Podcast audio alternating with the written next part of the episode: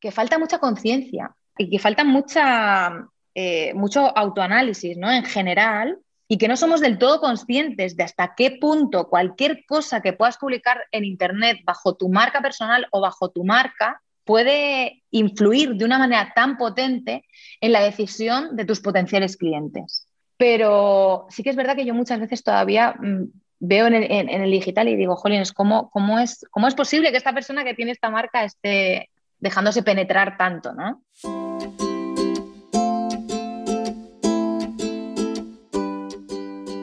Hola, soy Laura Orzaiz y me encanta hablar de marketing, redes sociales, mindset y todo lo que hay detrás del fascinante mundo del emprendimiento.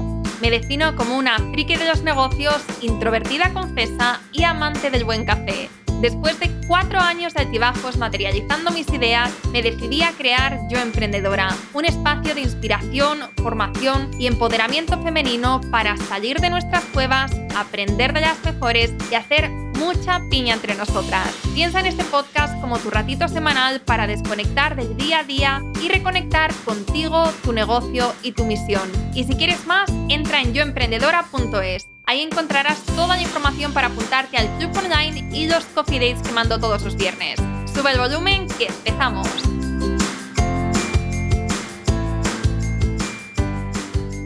Estás escuchando el episodio 148 del podcast Yo Emprendedora Seguro que estás de acuerdo conmigo en que tener una marca personal no es nada fácil. Y cuando hablo de marca personal me refiero a que tú seas la imagen, la cara, el elemento conector de tu marca. Aprender a conectar con la gente, marcar los límites de hasta dónde estás dispuesta y hasta dónde también tiene sentido compartir.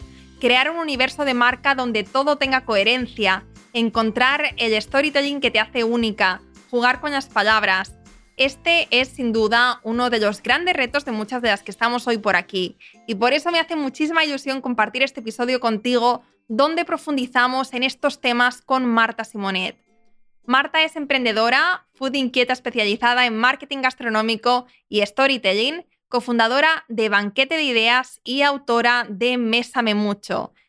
Tiene una marca personal muy potente con cerca de 50.000 seguidores en Instagram y hoy nos habla de cómo lo ha conseguido. Quédate hasta el final porque sé que este episodio te va a aportar muchísimo valor y ya sabes que si te gusta y lo compartes en tus stories etiquetándonos a arroba martasimonet y arroba yoemprendedora.es, pues nos sacas una sonrisa. Muchísimas gracias y ahora sí, empezamos. Hola Marta, ¿qué tal? Bienvenida al podcast. Hola, ¿qué tal Laura? La verdad es que es un placer que me hayas invitado. ¿eh? Estoy feliz de estar aquí contigo. Lo mismo digo, es un placer tenerte por aquí. Te sigo desde hace mucho tiempo y estoy deseando conocerte mejor, conocer quién es la Marta, que, ¿no? El behind the scenes, lo que no se ve, em, porque antes me estabas contando que aparte de tu marca personal, también tienes esta agencia de storytelling.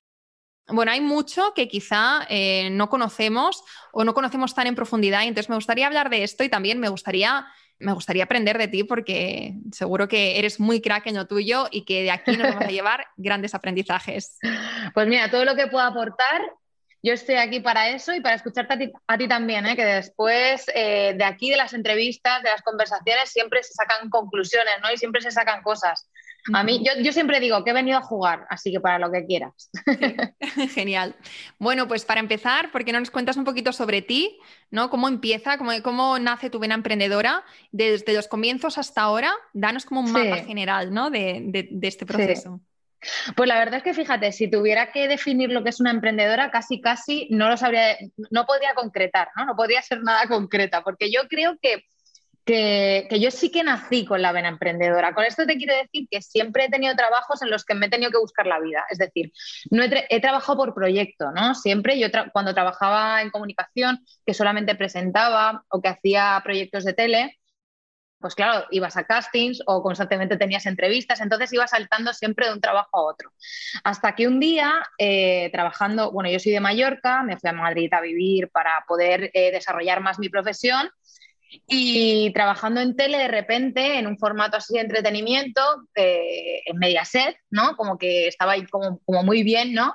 Y dije, uff, de repente esto no es lo que yo me esperaba, ¿no? He estado como luchando durante muchos años para conseguir esto y no, y no es lo que, lo que me pide el cuerpo, ¿no? Entonces, en ese momento, cuando ya llevaba bastantes años trabajando en comunicación, entretenimiento y demás, eh, la cabeza me hizo clic y dije, bueno, quiero hacer algo por mi cuenta, quiero crear mi propio proyecto. Entonces, de Madrid me volví a Mallorca, empecé en itinerarios de centros de empresas, eh, con ayudas para emprendedores, ¿no? Meterme un poco en un hervidero de ese tipo que me contagiara también. Y, dije, bueno, vamos a ver, ¿qué ingredientes tengo? ¿no? Yo me lo planteaba un poco así, ¿qué ingredientes tengo? Bueno, pues tengo comunicación, la pasión, ¿cuál es mi pasión? La gastronomía, ¿vale? Y vamos a ver qué podemos hacer con esto, ¿no?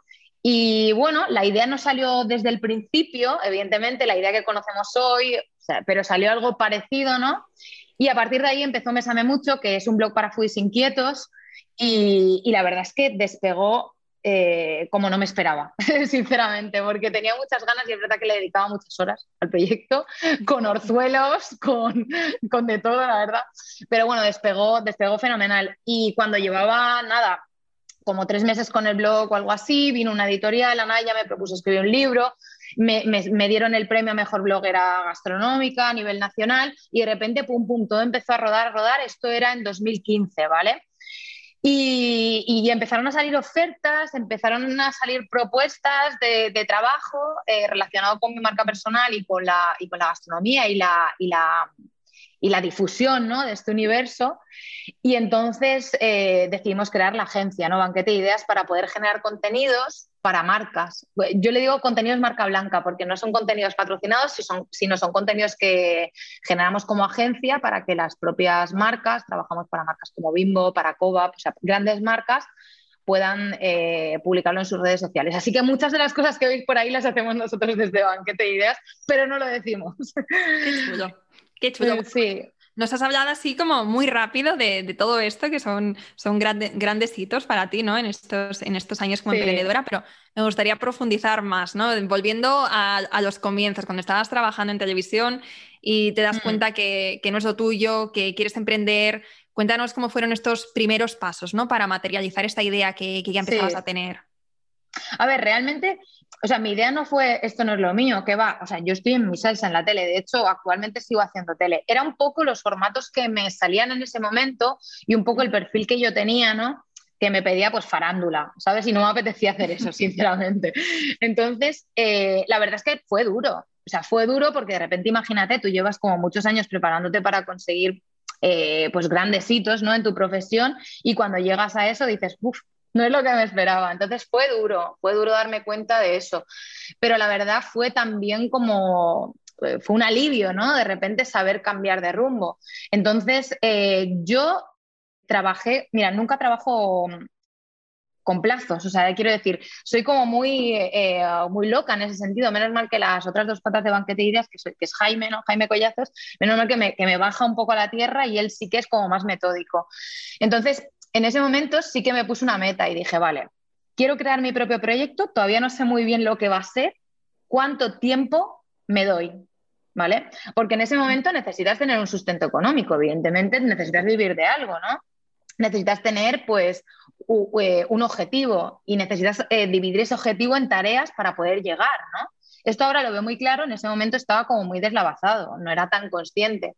Entonces, para ayudar, o sea, para ayudarme, pues eso, lo que te digo, decidí meterme como en centros de empresas, me metí en un centro que hay aquí en Mallorca que se llama Palma Activa, luego me metí en Google Campus en Madrid y la verdad es que para mí rodearme de personas con espíritu emprendedor fue clave, fue clave porque mm, tenía mucho miedo a contar mis ideas, era muy celosa a contar mis ideas, aprendí que las ideas no valen nada, fíjate, ¿sabes? Que porque, porque cualquiera puede por ejemplo, yo te digo una idea y tú la desarrollas de una manera y yo la desarrollo de otra. Por lo tanto, la idea en sí, evidentemente, bueno, no es que no valga nada, tienen valor, ¿no? Pero lo importante es cómo las vas a desarrollar, no solo la idea, ¿no? Claro. Entonces, a partir de ahí, la verdad, pues empecé a concretar, ¿no? Primero, eh, me mucho, fue como un catering de mesas gastrodecorativas, que a mí los nombres y todo eso siempre me han gustado. y, um, y estaba con, bueno, empezamos eh, con Fabián León, ¿no? que, es un ex concursante de Masterchef, y, coincidimos en un programa y dijimos, venga, ¿por qué no hacemos algo, yo qué sé, nos apetece hacer esto? Y poco a poco, a los dos meses, el primer cliente que tuvimos, de hecho, me dio la idea del proyecto que soy. O sea, quiero decir, lo que querían no es ni catering ni nada, lo que querían era difusión y visibilidad de su proyecto con contenidos originales y que entren por los ojos, ¿no?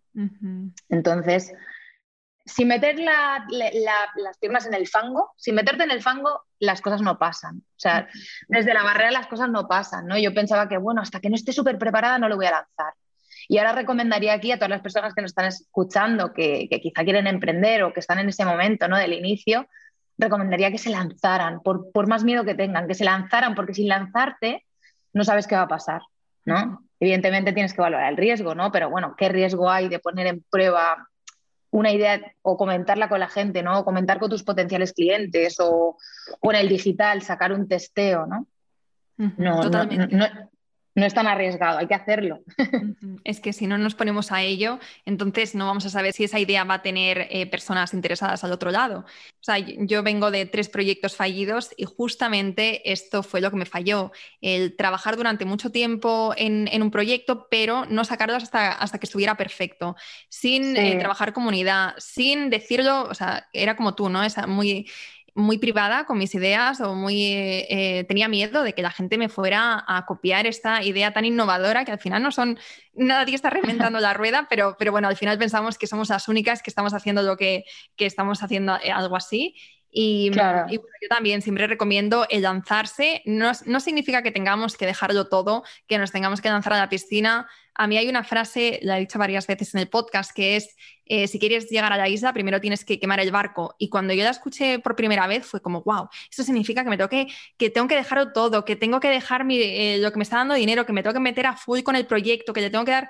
y luego entendí que no, o sea, que es una parte más de compromiso, ¿no? De, comprometerte con ello, pero no tenemos que, poner toda la carne en el asador porque yo creo que es demasiada. ahora nos cuentas tú cómo lo ves, pero para mí el, dejarlo todo y ponerte 100% con un proyecto es como muchísima presión, ¿no? Para, para que funcione ya. No le estamos dando el tiempo que necesita para gestarse la idea.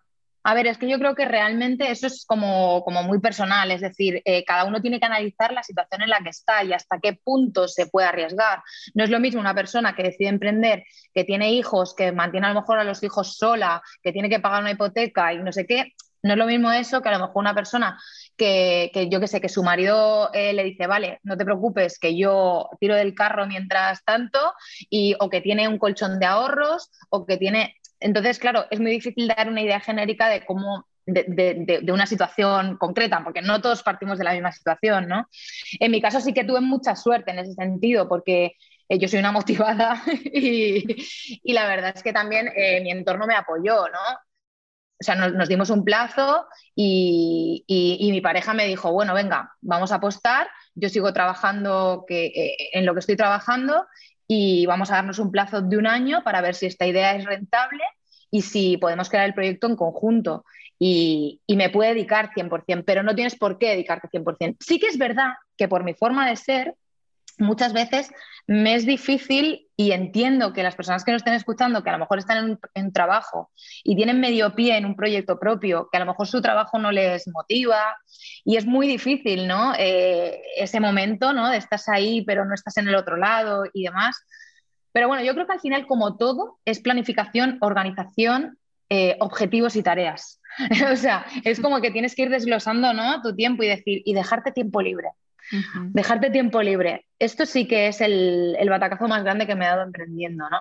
Creerte como la superheroína y que puedes con todo y como que te funciona, pues, pues puedo más y puedo más y puedo más.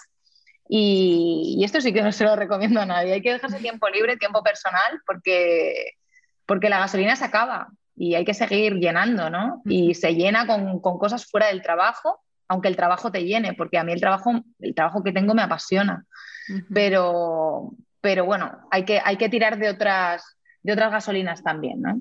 100%. ¿Y a día de hoy ¿Cómo es tu vida? O sea, ¿cómo mm, tienes un horario fijo? ¿Tienes fines de semana totalmente libres? ¿Cómo te organizas y cómo eh, tienes esta separación entre trabajo y vida personal y familiar? Sí, la verdad es que ahora mismo estoy muy contenta porque he llegado prácticamente al punto que deseaba, ¿no? Y, es que los, fines de semana eh, no trabajamos por norma. O sea, por norma no trabajamos. Lo que quiero decir es que como cualquier persona que tiene su propio proyecto, si sale alguna cosa que, que, que, que yo qué sé, que es muy urgente y que no hay manera y que o, alguna cagada que hayas hecho tú y te tienes que hipotecar el fin de semana o algo así, sería en casos como muy, muy, muy, muy específicos y muy concretos. Porque la urgencia también es otra palabra que en el mundo emprendedor eh, la utilizamos como si todo fuera urgente. ¿no? Entonces yo hablo de urgencia de verdad, de tener que llamar al 112 de, de, de la empresa. ¿vale? Entonces sí que no tendría el fin de semana el fin de semana libre, pero el fin de semana lo tenemos libre sí o sí. Y luego más o menos intentamos plantearnos un horario, pero también me gusta la flexibilidad de, mira, fíjate, hoy por ejemplo eh, he entrado más tarde a trabajar, porque sé que también voy a salir más tarde porque tengo una cosa eh, esta tarde a las 7. Entonces, esa flexibilidad de decir, no tengo un horario fijo, a mí me gusta, pero yo creo que es también muy personal, ¿no? Lo que decía cada uno. Hay gente que a lo mejor le gusta, tengo mi trabajo de 8 a 5, a las 5 salgo y ya está. A mí lo que me gusta es tener tiempo libre, pero es que a veces me gusta tener una mañana libre y a veces una tarde. Entonces, ahí somos más flexibles, pero el tiempo libre le dejamos hueco, porque si no parece como que siempre te lo llenas todo, ¿no? Y hay cosas que no son tan urgentes, ¿no?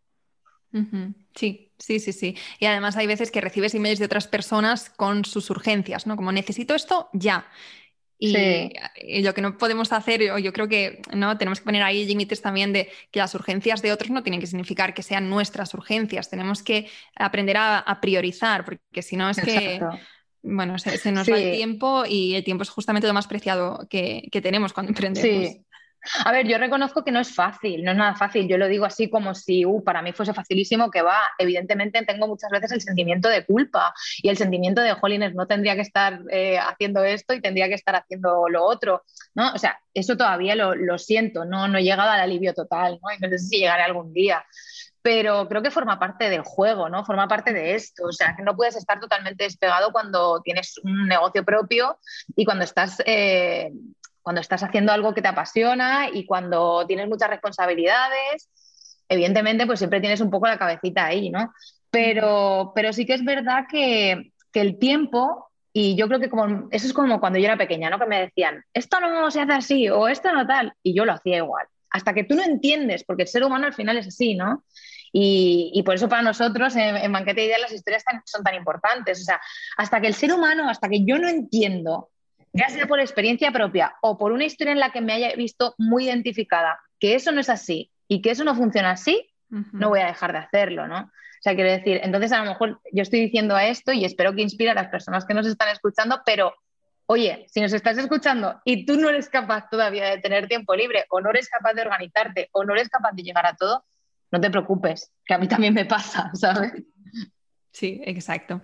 Todo llega y cada una tenemos eh, nuestro proceso y es verdad, a veces eh, a mí me gusta comentar también los errores, los retos de, otras emprendedoras porque creo que pueden ayudar, pueden inspirar, te pueden hacer ver ¿no? las cosas que, quizá están en, el horizonte, pero eh, hoy estaba en otra entrevista y estaba hablando con la invitada y decía, es que realmente si volviera atrás y, le dijese a, yo de 22 años cuando empecé a emprender, no hagas esto, no hagas esto otro, es que probablemente no me escucharía y lo volvería a hacer. No. Porque forma parte ¿no? de, del proceso y porque probablemente sin esos, sin esos eh, fracasos que tuve previamente, hoy no estaría aquí.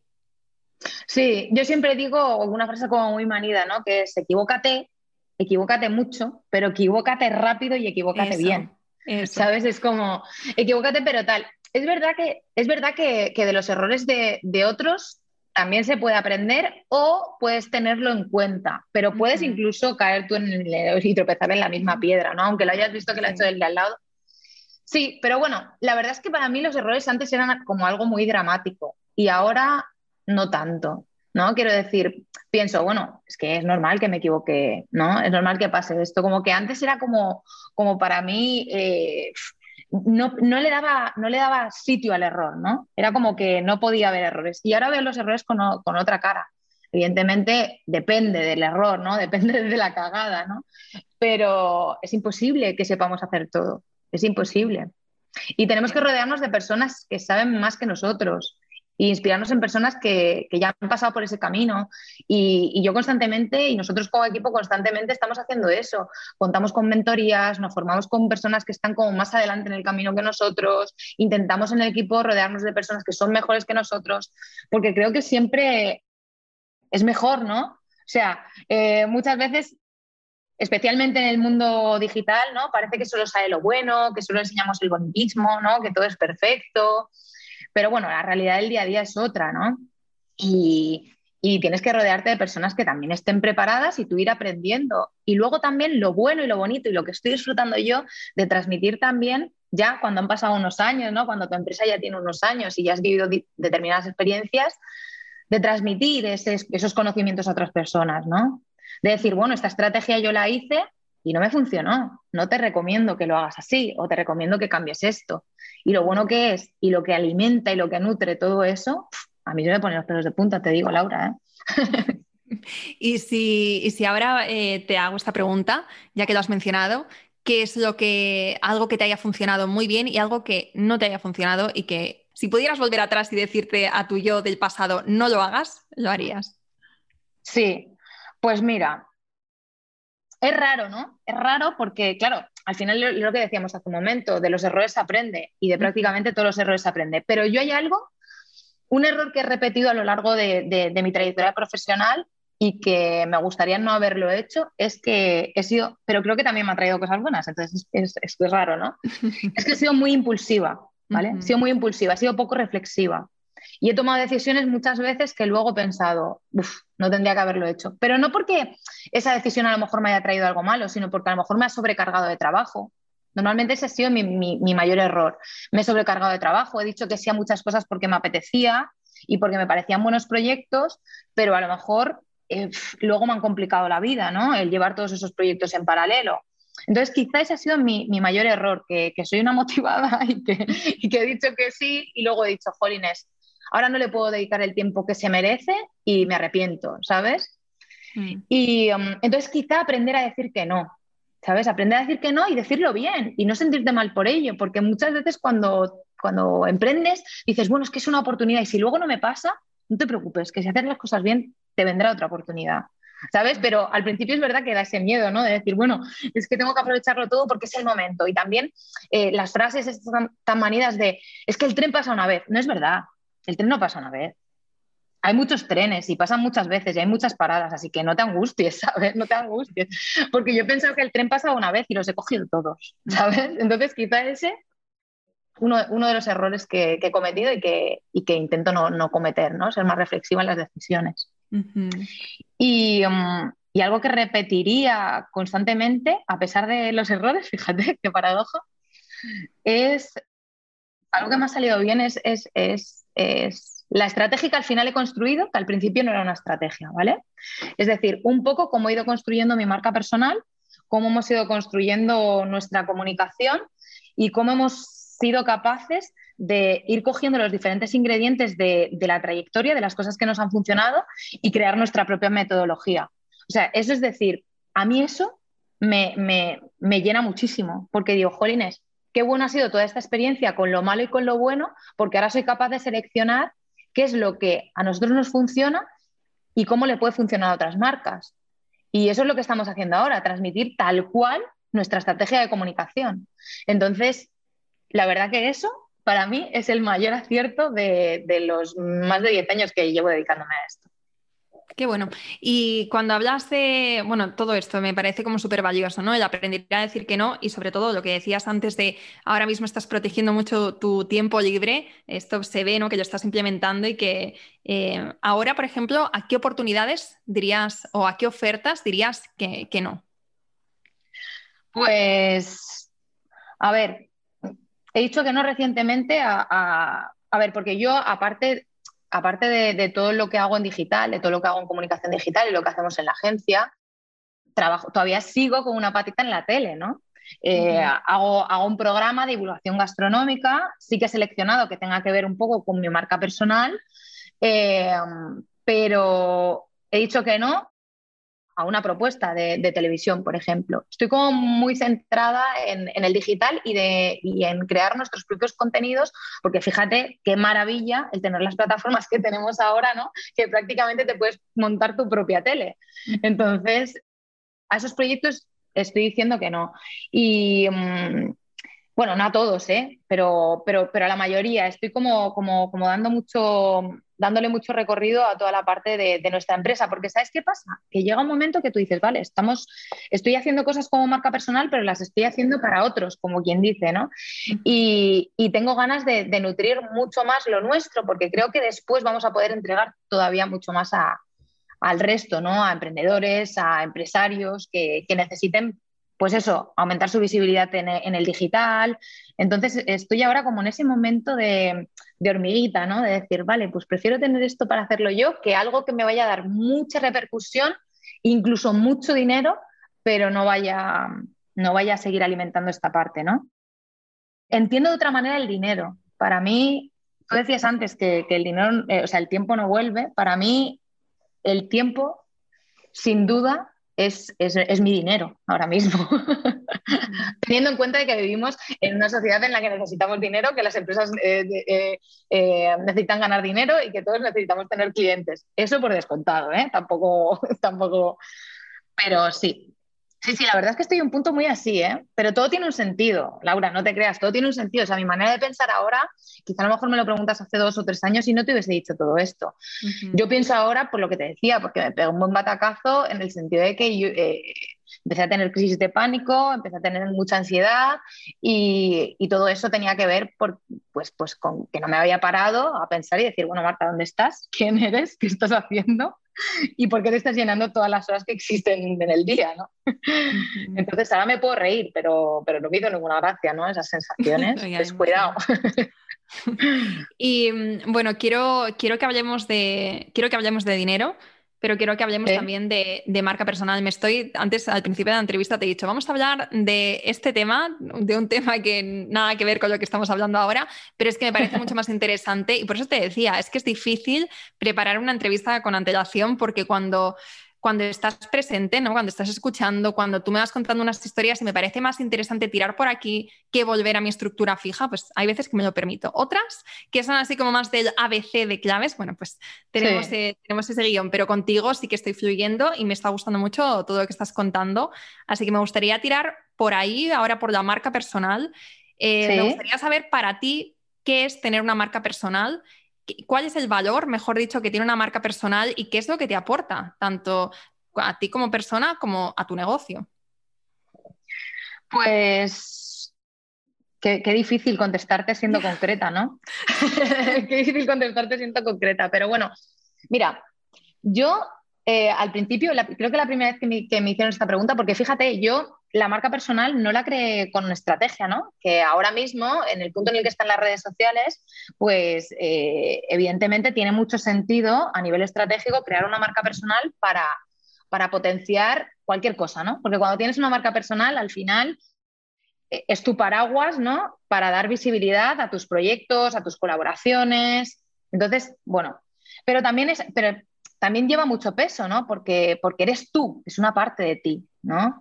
Y, hay que ser muy consciente de, lo que haces, lo que comunicas, cómo lo comunicas, ¿no? Porque, porque las personas que te siguen están confiando en ti y en, en, mi caso, en esta marca Simonet pública, ¿no?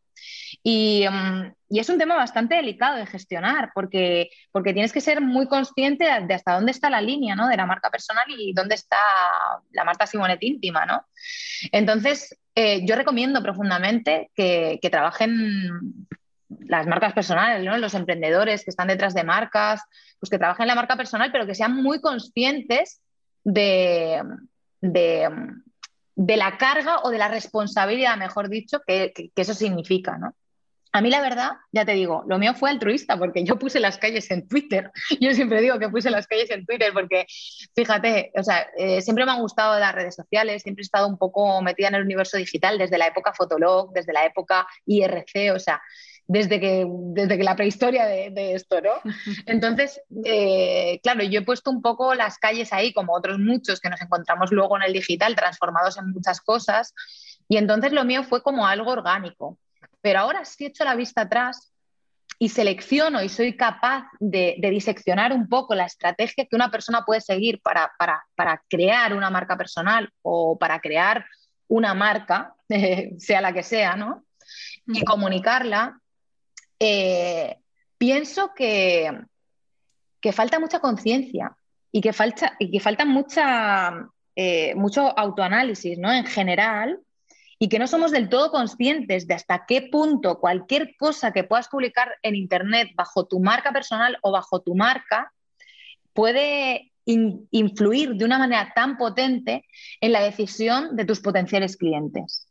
Entonces, creo que muchas veces lo hacemos y lo hemos hecho hasta ahora. Es verdad que cada vez la cosa se, valora más, ¿no? Y, las personas son más conscientes de, hasta qué punto la comunicación es importante, ¿no? Para gestionar una empresa y para conseguir clientes y una reputación y que todo va de la mano al final, ¿no? Pero sí que es verdad que yo muchas veces todavía mm, veo en el, digital y digo, jolines, ¿cómo, cómo, es, ¿cómo es posible que esta persona que tiene esta marca esté dejándose penetrar tanto, ¿no? Es un tema muy complicado, es un tema muy complicado y entonces no es un tema como para hacer a la ligera, ¿no? Que, muchas veces pasa por ahí. Yo lo entiendo porque cuando emprendes tienes 70 manos para hacer 70 cosas, no sabes cómo se hacen las cosas y es muy difícil atinar, ¿no? Pero la suerte que hay mucha información y la mala suerte es que hay mucha información que no es correcta, ¿no? También. exacto, que hay mucho, ¿no? Y hay mucha infoxicación también.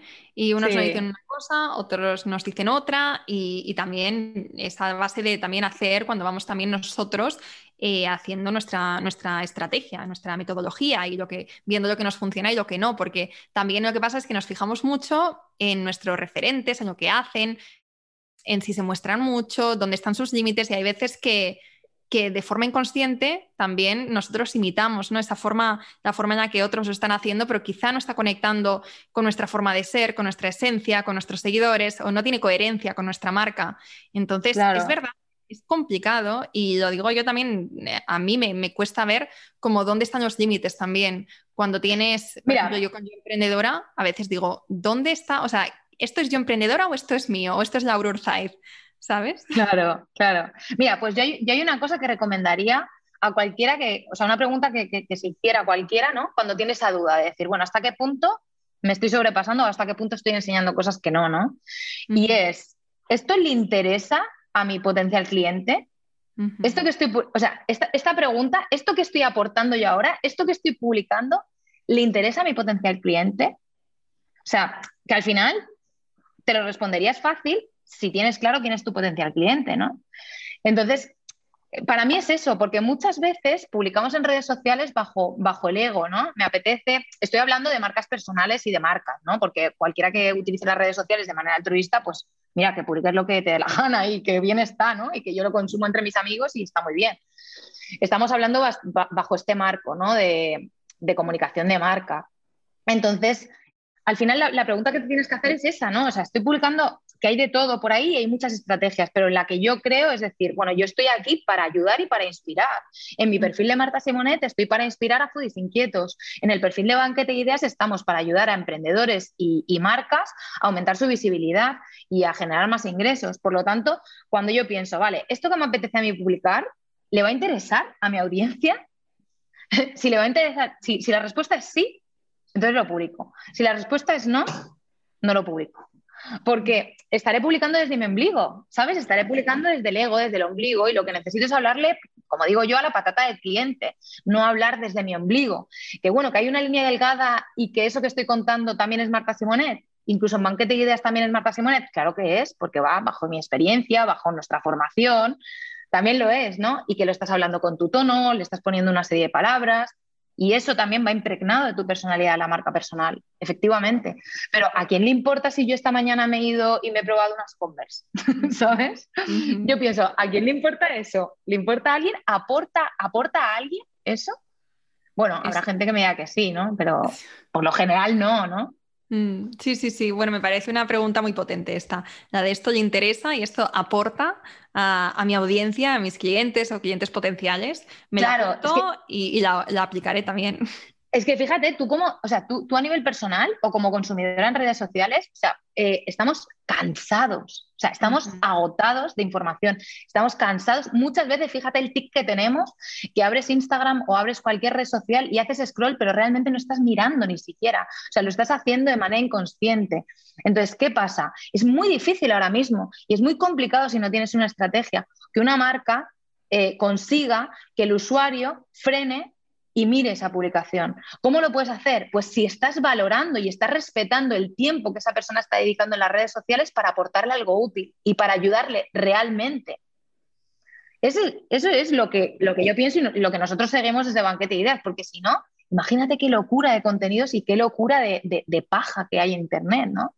Totalmente. Hablando de esto, quería hablar de storytelling porque me parece que al final el poder conectar con la gente que nos sigue a través de las historias es mm, de las cosas que hoy en día más eh, que mejor funcionan, ¿no? Y se ve tanto con marcas pequeñas como con marcas muy grandes. Antes tú has mencionado eh, Bimbo u otras que, con las que trabajas y justamente usan eh, esta metodología, el storytelling, para llegar al corazoncito de las personas, al, corazón de, de sus clientes potenciales. Yo una frase que escucho mucho y seguro que tú también has escuchado en más de una ocasión es a emprendedoras que dicen que ellas no tienen una historia, que no tienen una historia que conecte, una historia que venda em, o que no son capaces de identificar, ¿no? Como cuál es su, storytelling de marca. ¿Qué les dirías? Mira, me estás diciendo esto y te juro que me están poniendo los pelos de punta, pero es muy curioso. ¿Sabes por qué se me están poniendo los pelos de punta? Porque, porque eh, empatizo con esas personas que de repente se encuentran perdidas, ¿no? Y dicen, jolines, yo es que estoy intentando comunicar esto y no sé cómo hacerlo, yo no tengo una historia de marca, porque no me ha pasado nada, porque soy nueva, porque no tengo conocimiento, porque no sé cómo se hace esto, por lo que sea. Y desde aquí mando un mensaje de alivio, de verdad, y digo, tranquila, te estás equivocando, no es así, no es así. ¿Vale? O sea, todos tenemos una historia que contar. Y es una frase que seguro que hemos escuchado muchas veces, que todos tenemos una historia que contar, pero es que realmente es así. El problema es que estamos enfocando de manera errónea desde mi punto de vista y desde el punto de vista banquete ideas, lo que es el storytelling. El storytelling no es llevado, el storytelling llevado a una estrategia de, de marketing, no es contar historias, ir por ahí contando historias y haciendo narraciones, no es eso exactamente. El storytelling llevado a una estrategia de marketing es construir tu historia de marca. Y construir tu historia de marca teniendo en cuenta, y, sí que iba muy hilado con lo que decíamos, ¿no? con, lo que le interesa a tu cliente potencial, que nosotros lo llamamos avatar emocional, porque es mucho más que, que un perfil demográfico. Es un avatar emocional. Necesitas conocer cuál es su deseo, necesitas conocer qué problemas tiene, necesitas conocer cuáles son sus, miedos, ¿no? ¿Qué es lo que le impide avanzar? ¿Qué es lo que le impide conseguir el éxito? Y lo que hacemos nosotros en Banquete Ideas es precisamente esto, ¿no? O sea, eh, digamos que, desnudar las historias que conocemos, que tú dices, es algo que se ve mucho ahora, pero que evidentemente las historias es algo que nos ha, acompañado siempre. O sea, cuando éramos pequeños, fíjate, para, para, para convencernos o para, o para que entendiéramos determinados valores, nos contaban historias, ¿no? Nos mm. contaban cuentos o veíamos eh, películas en el cine que realmente tenían una moraleja, ¿no? Y entendíamos valores por lo, que, por lo que nos estaba contando esa historia. Entonces, si pudiéramos desnudar la estructura de las historias que hemos visto en las películas, que hemos visto en los cuentos, que hemos visto en los libros, si pudiéramos desnudar eso, ¿vale? Si eso fuese una espina dorsal, una columna vertebral, para nosotros es la columna vertebral de una estrategia de marketing basada en el storytelling. Entonces, es tener un protagonista que sería tu avatar emocional o el cliente, ese protagonista tiene un deseo, hay una serie de problemas que le impiden conseguirlo, ¿vale? Y además ese protagonista está luchando contra un malo, ¿no? Un malo malísimo que en nuestro caso es el ruido en Internet, fíjate. O sea, es un malo malísimo contra el que todos luchamos, ¿no? Entonces necesita un guía y ahí está la clave. Ahí está la clave, porque hasta ahora las marcas, y muchas lo siguen haciendo, se posicionan como el protagonista de su historia. Por eso hay muchos emprendedores y pequeñas marcas que dicen que no saben contar su historia de marca, que no la tienen, porque se quieren posicionar como el protagonista. Pero es que el protagonista de tu historia de marca no eres tú. El protagonista de tu historia de marca es tu cliente. Ese es el protagonista. Tú como marca eres un guía que está ayudando a ese potencial cliente a conseguir el éxito. Y ese es el final de la historia de marca. Wow. Entonces, Qué potente es esto. O sea, tengo que parar un momento porque ahora soy yo la que tiene los pelos de punta. Qué bueno. No, pero en serio, ¿eh? O sea, esto em, yo creo que puede cambiar la manera en la que, o sea, si realmente escuchamos esto y lo interiorizamos y lo aplicamos, puede cambiar la manera en la que, en la que nos mostramos y la manera en la que contamos y compartimos eh, el contenido o la que lo enfocamos, ¿no? Exacto, es que debería cambiar. O sea, a nosotros cuando nos dicen, bueno, yo es que soy pequeñito o tengo, o tengo pocos recursos o no, da igual, es que esta estrategia la puede crear, o sea, la puede aplicar cualquiera. Da igual el dinero que tengas, da igual lo pequeño que seas, da igual si eres Nike, da igual si eres la tienda del barrio, da igual, porque puedes aplicarla de la misma manera. No necesitas más recursos, necesitas lo que tienes, lo que necesitas es cambiar tu manera de verlo y no querer hablar desde el ombligo, ¿sabes? Eso es lo que necesitas. ¿Para qué estás aquí? ¿Qué propósito tiene tu marca? ¿A quién quiere ayudar? ¿Qué deseo quieres cubrir? ¿No? ¿A quién quieres hacerle de guía? Ese es el tema. Y por eso muchas veces que vemos, que, vemos últimamente, y me gusta que lo digas, Laura, porque es así, ¿no? Que vemos últimamente storytelling por aquí, storytelling por allá, tal. Bueno, a ver, no es que estén equivocados, no voy a entrar yo aquí y decir, bueno, estáis equivocados. No. Pero si cogemos el storytelling y lo llevamos a una estrategia de marketing, no es contar historias y ya está, sino es tener tu propia historia y saber empatizar con esas personas y saber darle la mano y decir, bueno, tienes este problema, yo soy tu guía y te voy a llevar hasta el final y a que consigas el éxito, que es al final lo, lo, lo, lo que quieren, ¿no? Lo que queremos todos, Jolines. Exacto, exacto. Qué bueno, bueno, pues yo creo que con esto vamos a ir cerrando la entrevista porque ya nos has contado un montón de cosas que tenemos que asimilar. Aquí se trata de escuchar, de interiorizar y después lo que nos encaje, de pasar a la acción. Entonces, yo creo que Marta, con esto, que ya te digo, o sea, muchísimo valor concentrado en una entrevista de 40-50 minutos, es más que suficiente, así que te agradezco muchísimo este ratito que has compartido con nosotras.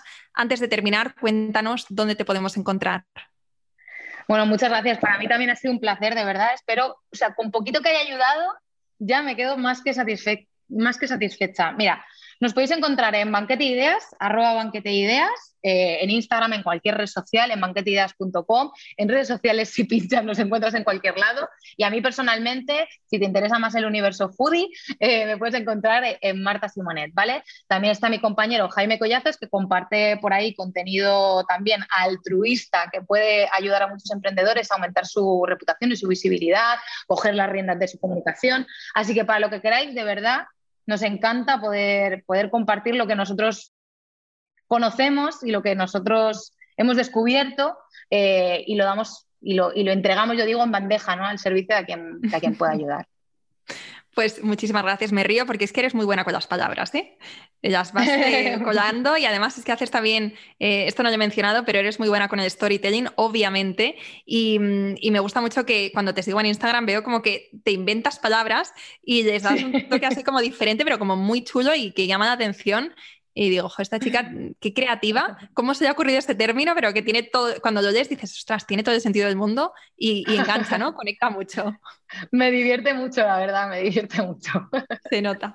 Bueno, pues Marta, muchísimas gracias y te seguiremos de cerca. Espero que te haya gustado este episodio y si es así, me encantaría que dejaras una reseña en iTunes, en Evox o en la plataforma que escuches tus podcasts. Esta es la mejor manera que tienes de apoyar el podcast y su continuidad. Muchísimas gracias por quedarte hasta el final y seguimos la próxima semana.